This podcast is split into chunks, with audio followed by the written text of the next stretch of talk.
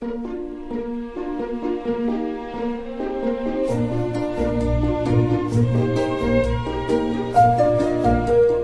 末的午夜场，快乐芬多金，Emily 带给你自在好心情，最舒服的姿势，最安静的角落，享受一个人的夜生活。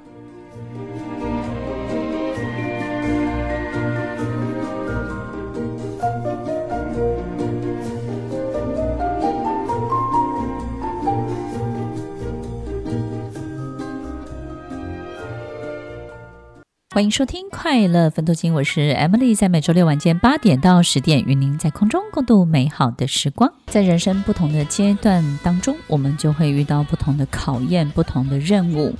你可以解释它是你的功课，你也可以解释它是你的瓶颈。但是不管你遇到什么，你都要记得，能够困扰你、能够干扰你的，通常都是你刚刚好可以解决的。否则这些事情你也不会在意，否则这些事情也不会找上你。你说是吗？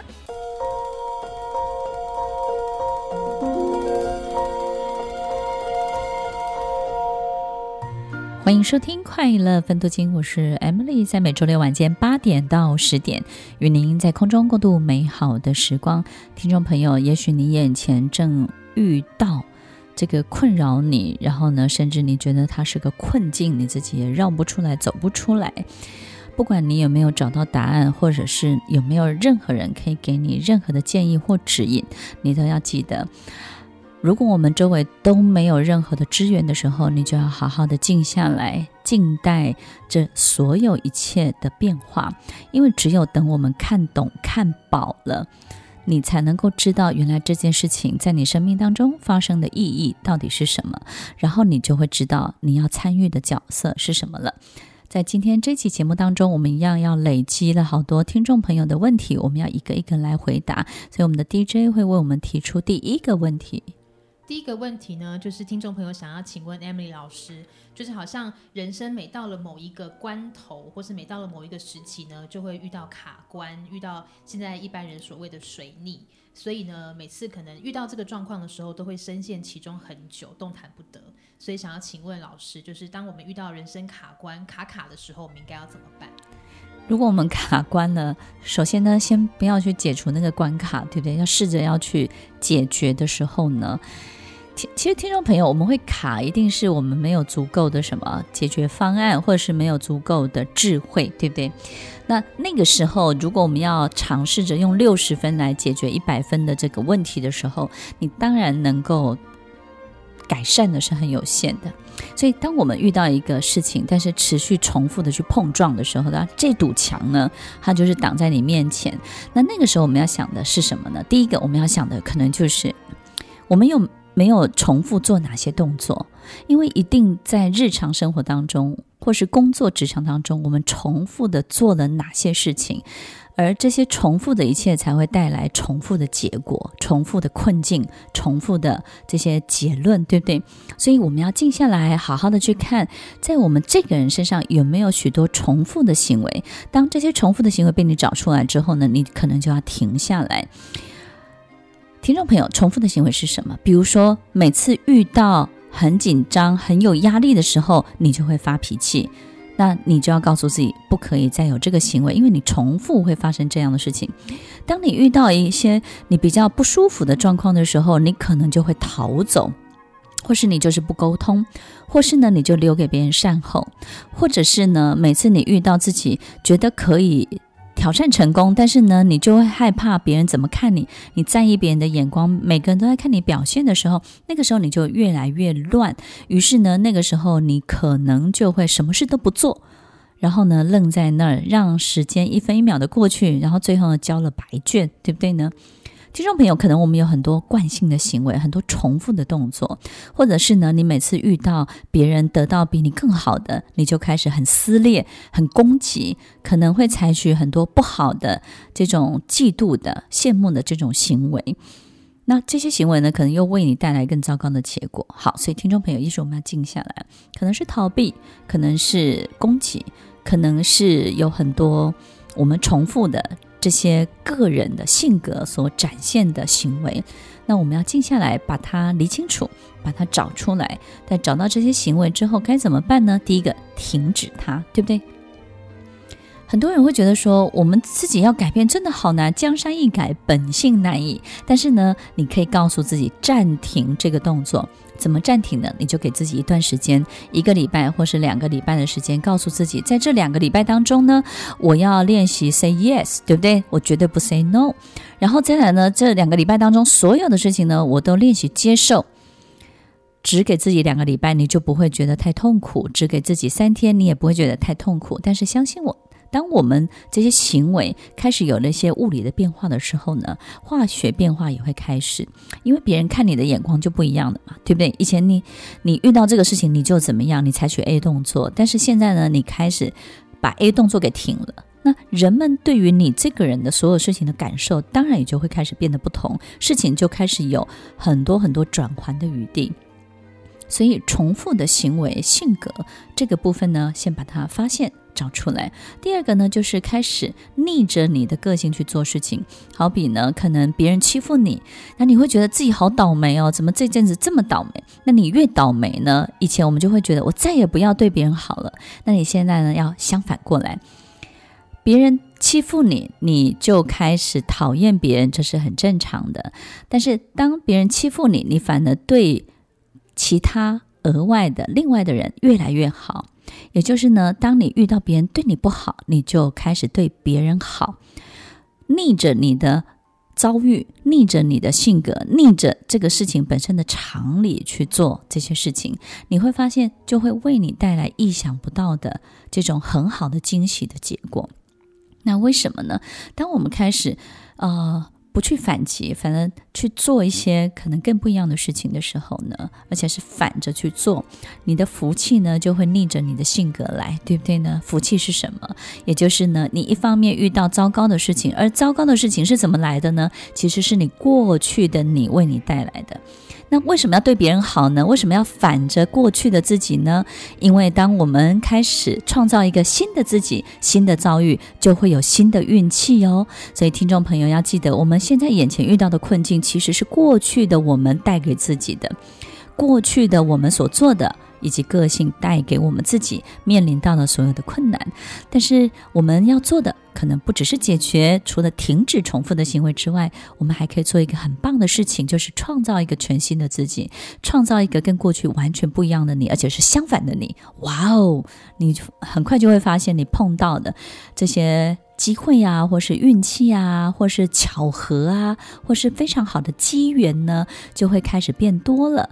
于是呢，一方面是负的，一方面呢，你为自己开始累积正面的所有的经验。那么，我相信这种卡关的事情就很快就过去了。那听众朋友，如果在这个过程当中，在卡关的时候呢，你自己觉得时间太久了，对不对？你就得赶快去进行这些行动，你不要想太久，对不对？有很多时候我们。太去分析跟判断，有时候也不见得按照我们自己想的那个样子。反而呢，这个时候多做多做一些好事情，然后多累积一些好的事件，然后呢，这种幸福的感觉、美好的一切，在你的生活当中多累积一点，我觉得事情反而转变的速度会更快一点。好，下一个问题。第二个问题呢，就是很多人来。呃，诚挚学习沟通表达的时候，都会问到一个问题，就是他们想问老师，是不是外向的人总是会比较吃香？就是善于表达或是攻击力很强的人，好像在职场上面比较容易得到机会。那是不是外向的人呢，都比较吃香一点？那为什么会这个样子？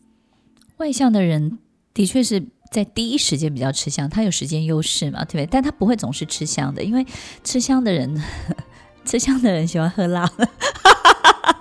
OK，好，我的意思就是呢，其实外向的人在第一时间，他有时间上的优势。我们人见面总是有黄金的前面三十分钟，或三个小时，或三天嘛，对不对？有一个蜜月期。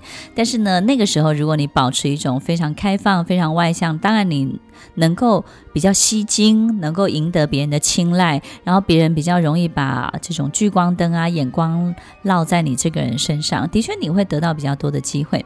但是外向的人不会永远都是吃香喝辣，因为跟你所做的事情、跟你的专业以及这个人能够带给别人的所有真诚的一切，还是有很大的关键的关系的。所以，其实很多人也许想要学习更多的这种，好像在第一时间就能够给别人很好的感感觉啊，或者心情啊。我觉得最最终最终还是决定在你最后带给别人的是什么。那如果你在第一时间是非常内向的，这个时候你该怎么样去改善呢？首先，我们必须要相信时间会证明一切，对不对？但是很多内向的人就吃亏在太相信时间会证明一切，因为很多对不对？有有些男生会觉得说，嗯嗯，好，我我我不对你表白，我不想跟你讲，好，我要维持我的姿态。那所以呢，就是我我要让时间证明我是一个值得你爱的男人。哎，对不起，他三天他就走了，对不对？琵琶别抱。所以听众朋友，其实很多时候我们有有一种内向性格的人，有时候相对的会伴随一种比较低的自尊。也就是呢，当我们有内向性格的时候，我们比较在意别人对我们的看法，然后我们比较放不开，我们比较。在意就是说，你有没有看到我真正的好？然后，特别是内向性格的人，在第一时间呢，总是觉得外向是很矫情的，对不对？就我才不想去取悦别人，我也不想讨好别人，我不想做虚假的自己。我希望透过时间来证明，让别人来发现真正的自己。所以，听听众朋友，有时候内向性格的人都会有这种。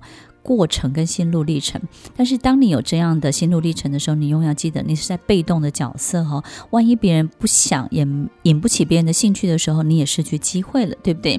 所以内向性格的听众朋友们，如果我们想要有一种在第一时间呢，或者是长期能够赢得别人更多陌生的好的人对于你的青睐，或是对于你的关注的时候，我们尽量。要告诉自己，也许我不用太开放，但是呢，我要维持一种呃友善的心情，然后呢，主动多给别人。所以我觉得不用太外向，但是你要主动去做跟提供给别人他们需要的协助。所以，即便是你很内向，但是你在第一时间是提供协助的人，别人对于你。这种邀请啊、开放啊，他就会有很好很好的印象，我们就容易对这个世界发出邀请函，对不对呢？所以，听众朋友，内向性格的朋友们，我们要对这个世界发出邀请函，有一个很重要的原则，并不是把自己变成一个很开朗、跟外放的人而已哦。其实，最重要的关键动作就是主动提供别人他需要的一切，主动提供别人。他在那个当下，他最需要的那个当下最需要，不见得是金钱，有时候是什么？那个当下他最需要的一杯茶，最需要的一把伞，最需要的一句问候，最需要的一种关心，以及在那个当下最需要的一种信任。如果我们能够观察出。人跟人之间，在那个当下最需要的一点点小小的心情的时候，我相信你在第一时间，你再怎么内向，第一时间你都会赢得别人的好感哦。对世界发出邀请的时候，不要太担心，也不要太害怕。也许你会觉得我不知道怎么样把自己呈现在世界面前，你不知道怎么样把自己当成一盘好菜端出来。听众朋友，你要记得。这盘菜不是好不好看，好吃最重要哦。当问题会是个问题，当困难会是个困难的时候，那是因为我们用短暂的时间来看待眼前的一切，我们就会觉得它非常的巨大，像颗石头，像堵墙挡在我们的面前。但是如果我们用更大的时间来看待眼前所遭遇的、所感受的，你会发现它终究只是一个小波折，它终究呢只是一个小小的曲线，你终究会恢复平。静的，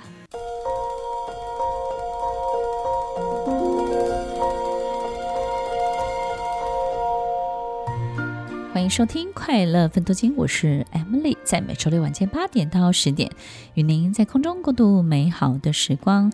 如果我们真的遇到有些东西让我们前进不得，然后后退呢，也相当的不容易，我们有时候就会以为这一切就是永久的。困境，我们会那么害怕困难，就是觉得这个困难应该是永久的跟随着我们，就像一个梦魇一样。其实，听众朋友，我们去回想过去曾经遇到的一切，是不是终究就会过去？跟随着你的年龄，跟随着所有人事物的变动，时间会带走带走很多，也会淡化淡化很多很多。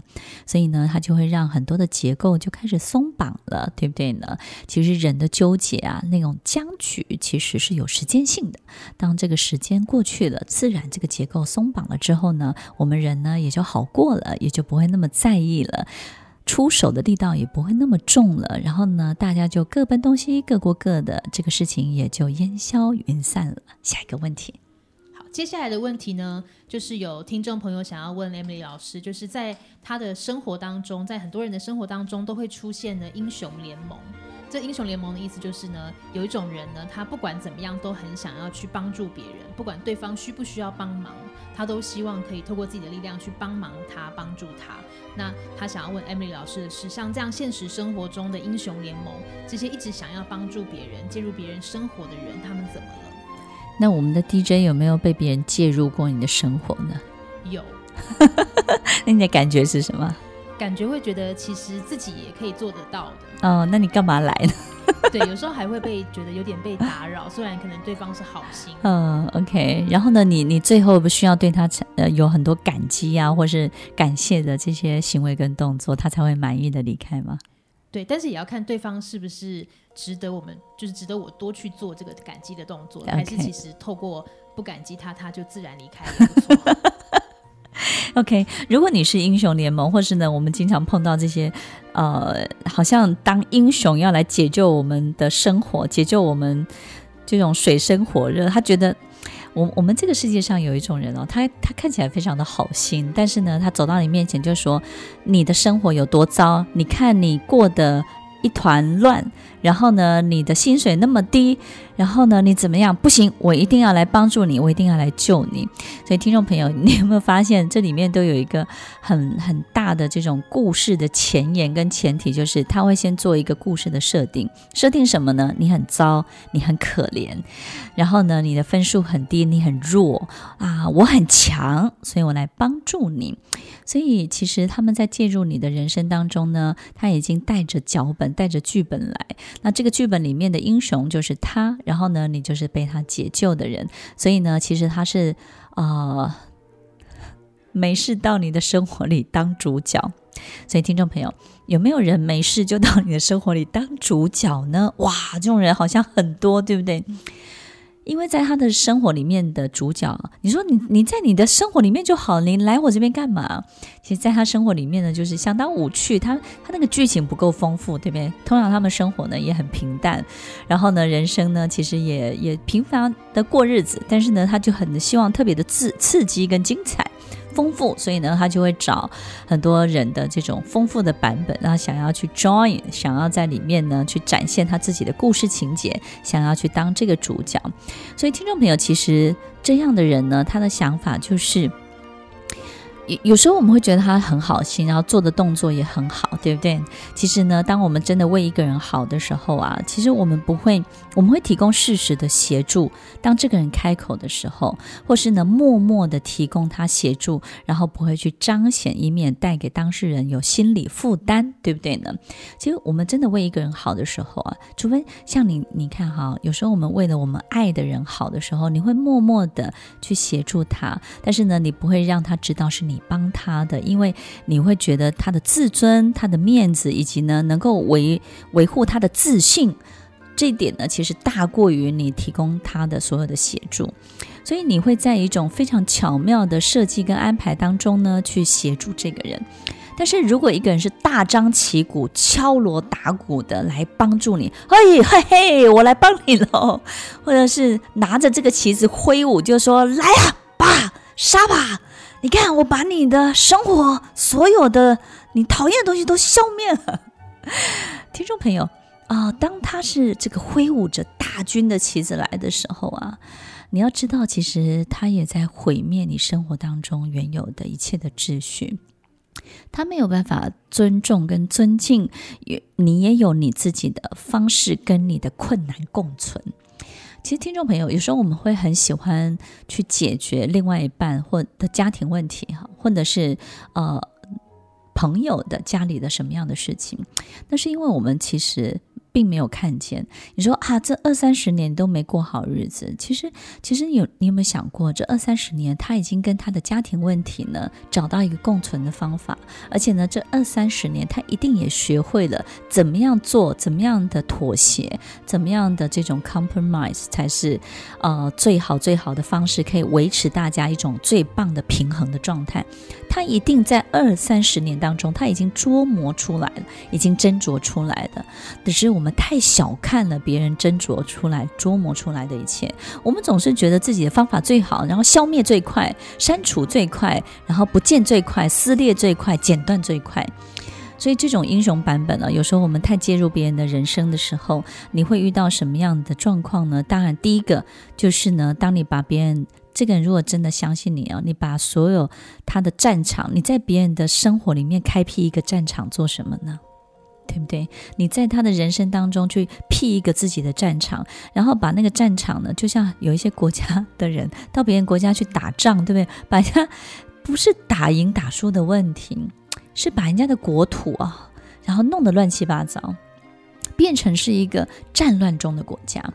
所以，听众朋友，如果我们习惯性的去做这些事情，去干涉别人的进度，干涉别人的秩序的时候，第一个，你会把你真的爱的人。他本来已经琢磨好、斟酌好的，可以妥协的、可以共存共生的一切呢，这个毁灭的这个一无是处，然后寸草不生，这是第一个你可能会造成的后果。第二个呢，你可能会被人家赶出来，对不对呢？为什么？因为你要知道啊，其实我们有时候带着动机、带着企图去，我们会希望别人回馈的，我们就会希望说，你看我帮你这个斩草除根，然后披荆斩棘。你是不是应该要回馈我啊？你是不是应该要感谢我啊？你看，都是我帮你做到这件事情的。所以，当我们带着这种企图，带着这种想要去换取这种高利贷的这种情感的时候啊，我们就会发现，这个人就会开始不爱你了。你会被人家赶出来，然后呢，他开始不理你，他也不理会你。有一天，你发现你提供的很多的想法，他也不采用了。然后呢，你叫他不要见面，他们也是私底下见面；你叫他们不要相聚，他们也是私底下相聚。你就会更生气，你没有办法去改变或者是摄入他生活里面的一切。那么第三个，你可能会遇到的状况就是，你又想要做这个，又想要做那个，你一定是有一种动机，就是想要把别人的人生啊。把别人的战场呢纳为自己的战场，也就是呢，你要让这个人为你所用，成为你生命里的配备。你不希望这个人再为其他人付出，也就是呢，你会告诉他，呃，你不应该再做什么什么生活里面的家人什么什么事情，就是你希望完全的拥有跟占据这个人。当你有这个想法的时候啊。那是相对的，稍微比较自私一点。为什么呢？因为你要知道，你多了他，你的生活会很好；他多了你，他的生活也会很好。可是呢，你消灭了他生活当中需要他的人，那么需要他的人都对他没有需求了，那么这个人就为你所用，为你所有，然后成为你生命当中一个很重要的设备了。那。你有没有想过，其实他也要有这些需要他的人，他才会真正的快乐，他才会有他是谁的感觉，他才会有存在感。他不是为你一个人而活着的，他不是为你一个人而存在的。你必须要让。这个人完完全全的去拥有他在其他人面前的这种存在感、被需求的感觉。所以，听众朋友，如果我们是这样的英雄式的人物，要小心。我们习惯性的参与介入别人的版本，第一个，我们觉得我们自己的版本特别的好；第二个，我们也可能会觉得别人的版本呢，某些部分呢是你想要占有的，所以你才会有这样的心情跟这样的动作。那么，听众朋友，如果我们是这样的人，或者别人，或者你遇到这样的人的，时候永远要记得，每一个人一定有自己的路，没有任何一个人的人生可以绑在一起，哪怕是夫妻，哪怕是兄弟姐妹，哪怕是父母、孩子，没有一个人的人生会绑在一起。你们都有自己的路要走，自己的人生必须要去经历。我们只是在人生的某一个面向当中有很好的交集，不管是亲情也好，或是爱情也好，那这些交集呢，紧紧的守住它就好了，千万不要把这个人所有一切都占有，也不要把。把这个人所有一切都毁灭掉了。来，下一个问题。下一个问题呢，也是关于身边的人。那他想要问 Emily 老师说呢，有一种人呢，在他的身边呢，在我们的生活当生当中，总是好像活得很悲壮。哦，OK，悲壮。对，就是、悲剧英雄，悲剧英雄，对，然后好像什么事情都是这件事情当中的牺牲者，嗯，然后会抢着当这个牺牲者的角色，嗯、然后让旁边的人也不知道该怎么去帮助他，或是跟他相处。因为美女当不成，我们就只好当这种牺牲者。一出剧当中啊，总是有这种很帅的主角，对不对？但是当你没有办法当这个很美或很帅的主角的时候，你就要当反派嘛，对不对？或是当那个什么最可怜的那个人。那如果你没有办法当成反派，那个最可怜。那个人也是很抢眼的，在一出剧当中，所以你指的是这样的悲剧英雄是这样吗？对，就是这样的人，他好像一出场也不是很抢，但是后来所有的眼光都会放在他那个落寞的背影上。OK，当然他需要透过这样的方式得到一些注意力，所以听众朋友，我们怎么样去看待这种悲剧英雄、悲壮的人物？呃，大家可以试着想一下，就是。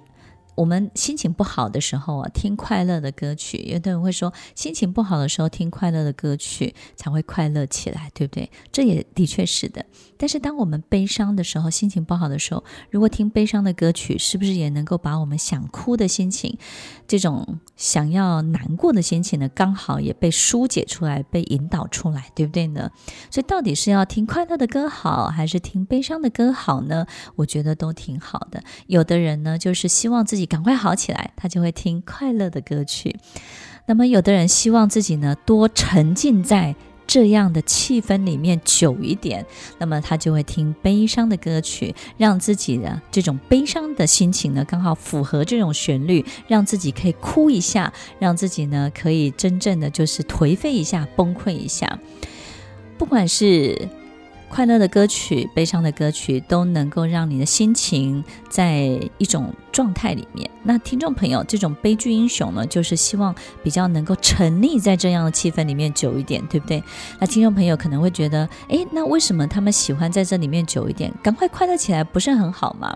听众朋友，沉溺在这里面久一点，只有一个原因，就是在里面有好处。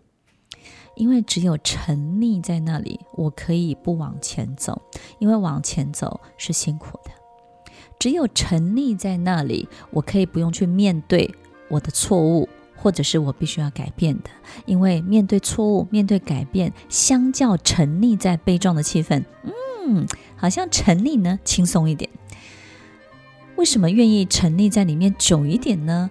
因为好多人在这个过程当中，可能都会怪罪我，可能我必须要去承担一些责任。那我不太愿意承担，我就让自己沉溺再久一点。所以，听众朋友，其实悲剧英雄他在某些部分，在我们刚提到的这三个可能有的情况呢，相对他会。比较逃避一点，对不对呢？我们也可以感受到，哦，原来他在逃避，所以那个时候你也不要试着急着把他从这个兔子洞里面踹出来。因为他踹出来，他是很痛苦的，对不对？他想要多久就让他多久吧。那你又觉得，哎，他万一躲很久，然后该做的事情都没做，怎么办呢？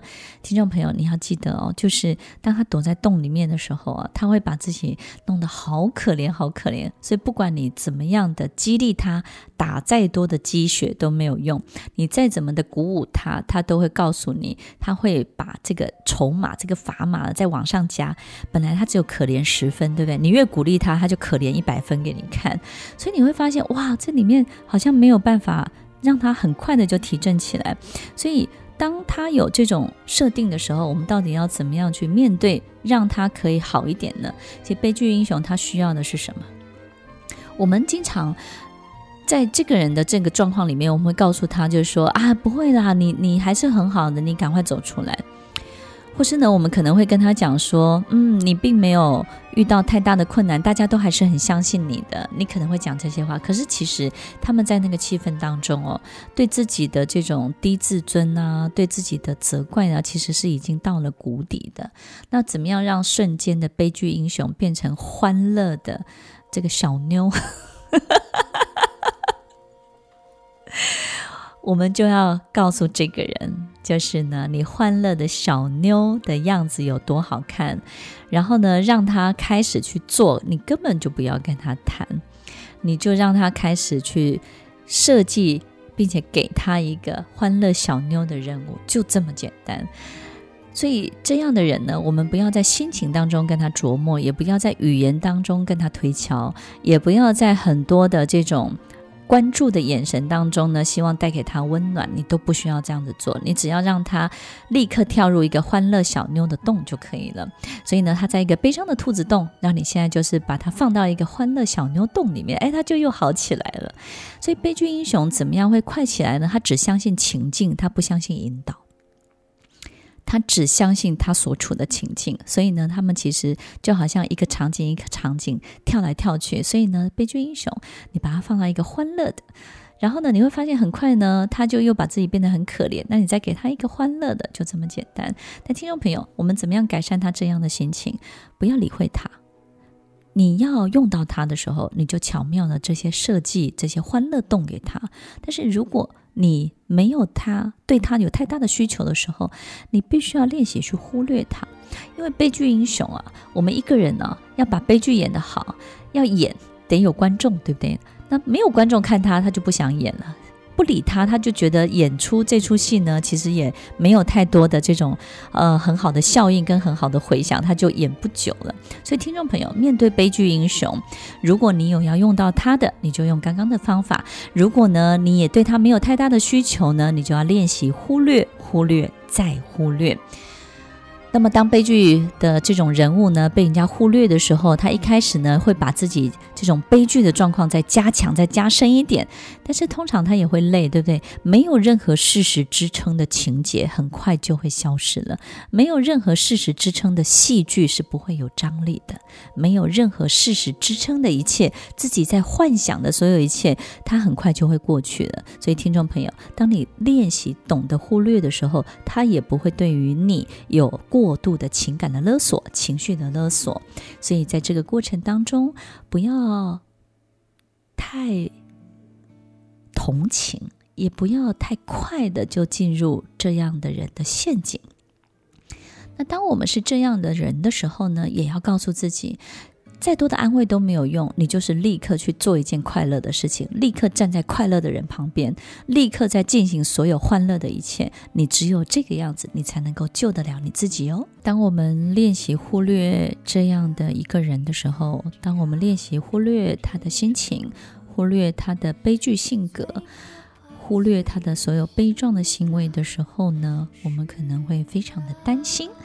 但是，听众朋友，其实人会需要这种过程，会需要这种张力，会需要自哀自怜，会需要沉浸在这样的心情里，一定是他的心情的路径，必须要把它走完，他才愿意走出来。所以，他有他的心理进度。悲剧英雄永远有自己的悲剧的心理的进度，他必须要把十个步骤都走完，他必须要把一百个山头都爬遍了。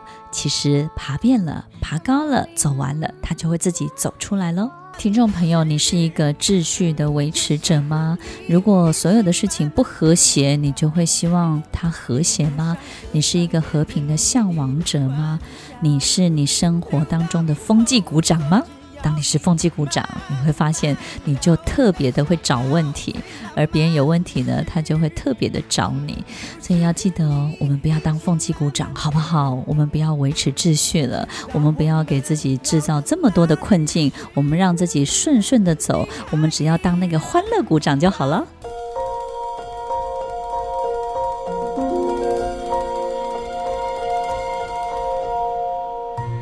迎收听《快乐分多金》，我是 Emily，在每周六晚间八点到十点，与您在空中共度美好的时光。听众朋友，有没有发现我在回答问题的时候很唠叨？其实哈，很多事情哦，真的也不用回答，然后你有时候也不用解决，对不对？你有没有发现，我我以前都会有一种想法是，所有的问题到了九十岁好像就都不再是问题了，到了一百岁也不再是问题，可能你八十岁就离开了，八十岁也不是问题。所以其实到了某一个时间点，它都不会再是问题，它都会在一个你刚好最在意的时空时间点上面，你最在意的时候，它就会带给你一个一种困境的感觉，一堵墙的感觉。所以其实有时候也不是要看开，对不对呢？真的有时候你就是没办法解决，然后你没辙的时候呢，你就只能够怎么样？静待时间过去。那你不要太笨啊，对不对呢？我们静待时间过去的时候，我们放我们在困难面前静待时间过去，那你为什么要在困难面前？你赶快转身去做别的事情，对不对？困难先让它搁在那儿，先让它存起来，先把它放在冷冻库。然后呢，你开始去做一点别的事情，对不对呢？先搁着嘛，对不对？所以，听众朋友，如果我们负债了三千万，除了想好还钱的方法之外，它不要让它占据你生活的全部。如果它占据了你百分之八十的注意力在还债还钱，那你百分之二十呢？你偶尔还是可以去做做头发。然后呢，买条花裙子，对不对呢？然后走在路上唱唱歌，告诉自己呢，看个三百多块的电影也不为过。那我钱还是照还嘛，对不对？听众朋友，你要记得哦，当我们遇到一些困难的时候呢，我们生活里面还要拨一点点给我们的什么康乐鼓掌，对不对？所以我们刚刚有告诉大家，你不要一直当风纪股长，要练习当什么康乐鼓掌，带给所有人欢乐，给这个地方，给这个生活，给这个生命呢，制造一点火花。打一点蛋花，我觉得在生命当中能够打一些蛋花是好的。一碗汤呢，好像很平淡，但我们打个蛋花呢，这个汤喝起来就特别的好喝，特别的浓稠。在我们的生活里面，你是不是一个打蛋花的人？给别人再打个蛋花，对不对呢？增加一点丰富，增加一点厚度，增加一点味道，增加一点点浓稠的感觉，增加一点点在喝起来的时候呢，感觉上这个是一个很营养、有养分的。汤品，所以听众朋友，你是不是一碗这样的汤？你能不能打出这样的蛋花呢？最后一个问题，最后一个问题，他们有人想要问 Emily 老师：花心是一种病吗？这是男生还是女生？有人问自己花心是一种病吗？然后也有人问另一半，就是我的另一半一直很花心，这个病有没有办法戒得掉？那另外一半是男的还是女生？这个保密一下。你你看哈，其实这种这种问的大部分都是男生，对不对？这些女生也很也有花心的，我我就很花心。哦，开玩笑哈。那个花心是一种病吗？它也不是一种病。就是为什么有人就是东爱一个西爱一个哈，或者是说呢，好像都没有定性，没有办法深爱一个人太久。其实花心的人呢，他有他比较爱自己，他不是不爱你，他就是比较爱他自己。那比较爱自己的人，就好希望什么？好希望从别人的眼中看到自己不同的样子。所以呢，你就想象这种花心的人呢，就把旁边的每一个女生呢，每一个男生呢，都当成一面镜子。他很喜欢从这个人的镜子当中照出不一样的自己，从那个人的镜子当中又照出一个不一样的自己。他对这个东西呢，对于不一样的自己这个部分，他非常非常的好奇。所以他很爱他自己，很爱看他自己，很爱看他自己不同的样子。所以他就很喜欢，在别人眼中，如果被别人对他有一点点爱慕，他就很想要知道说，你到底爱慕我什么。所以花心的人最喜欢问别人的问题就是：哎，你爱我什么啊？哎，你喜欢我什么啊？哎，你觉得我哪里最好啊？OK，听众朋友，其实花心呢不是一种病，它是一种自私的啊臭毛病。所以花心的人大部分都很善良，诶，真的，花心的人呢，有时候不太会带给别人巨大的伤害。什么叫做伤害呢？就是很撕裂的时候是一个伤害。那有时候我们会觉得说，诶，他带给我的伤害很大。你看他爱我只爱了三个月，爱了三年，然后他又可以同时爱我又爱别人，他怎么这么花心？怎么这么伤害我？听众朋友，其实你有没有想过，你的另外一半或是这个人呢？他其实对于他这个人的认识，对于他的自信，他还没有长大，然后他还没有足够的成熟，然后呢，他还对他的自己这个人的所有一切非常非常的好奇，所以在生命当中比较不容易去往责任担当，或者是去为别人付出。或者是呢，去参与别人的生活当中，去扮演好该贡献的这种角色，他还没有这种概念，所以这种人呢，比较能够比较会停留在花心这件事情。但有时候我们觉得花心呢是一种负面的评价，对不对？你好花心哦，东爱一个西爱一个。诶，可可是花心的人他也没没干什么坏事，对不对？他也没做什么不好的事情。有时候他就是怎么样，但他不是不爱你，他是大家都爱。对，诶。哦，大家都爱不行吗？对不对？